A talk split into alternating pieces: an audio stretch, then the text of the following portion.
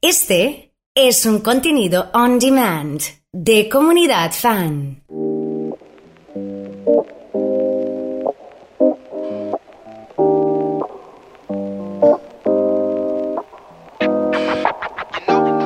¿Cómo están? ¿Qué tal?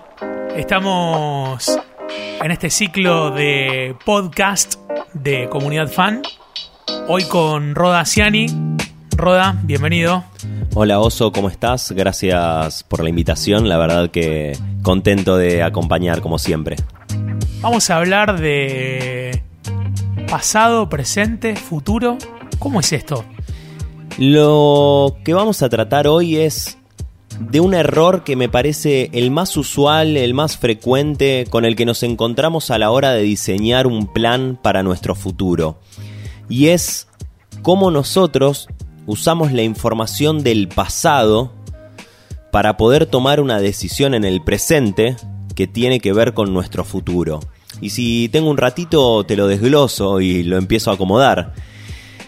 Por un lado, nosotros queremos algo diferente para nosotros hay algo en nuestra forma de ver el mundo que nos invita a rediseñarnos. Entonces queremos ejecutar un plan, queremos cambiar y obtener un objetivo que nos vamos a plantear hoy, en el presente. Ahora, para diseñar ese plan, lo que hacemos es buscar en el pasado información acerca de qué es lo que puedo hacer y en general decimos, bueno, lo que pude hacer en algún momento, más un plus, porque ahora estoy más grande, porque tengo más experiencia, porque tengo más expertise en el tema. Y entonces, entre ese pasado, que pudo ser esquivo o pudo ser fortuito para mí, y la información que puedo recopilar ahora sobre mi capacidad de acción, es que sale lo que yo quiero para mi futuro, o lo que puedo llegar a diseñar. Y esto tiene una falla fundamental que es no me permito soñar sin condicionamientos. ¿Y a qué me refiero con esto?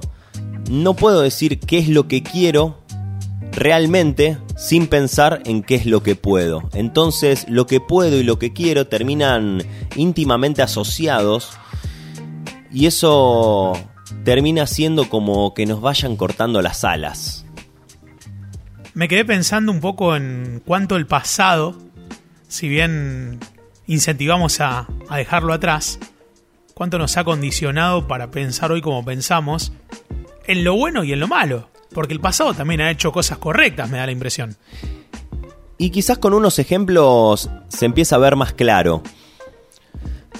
Puede ser el caso que querramos estudiar una carrera, digamos, che, me gustaría ser ingeniero. Y pero la verdad es que en la escuela yo con los números siempre me llevé muy mal.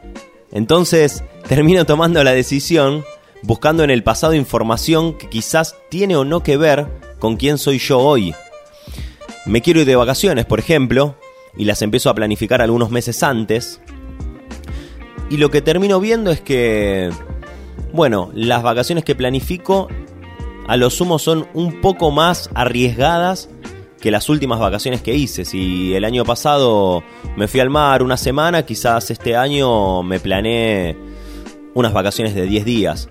Y lo que no nos damos cuenta es que este criterio lo usamos para todo, para ver qué trabajo puedo conseguir, para ver cuántos vínculos puedo sostener, para ver cuál va a ser mi rendimiento en el trabajo. Digamos que nos estamos probando a nosotros mismos con este método permanentemente terminamos poniendo esa vara, esa es la vara que nos termina definiendo. Entonces, si yo te pregunto a vos, Oso, cuánto es lo que podés ahorrar o cuánto tiempo podés trabajar o en cuánto podés entregar un trabajo, vas a ir a buscar información de, bueno, cuántas veces hice algo parecido.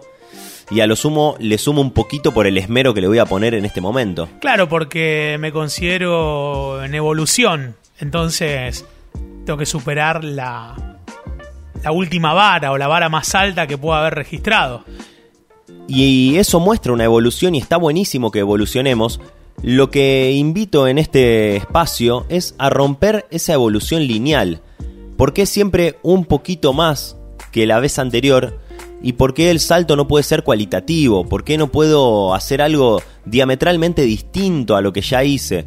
¿Por qué no me permito soñar ¿Y por qué no me permito pensar que puedo hacer algo verdaderamente grande? No importa que no lo haya hecho, no importa que no haya tenido pruebas en mi vida que me muestren que soy capaz de hacerlo. ¿Por qué no pongo la vara mucho más alta de lo que la tengo?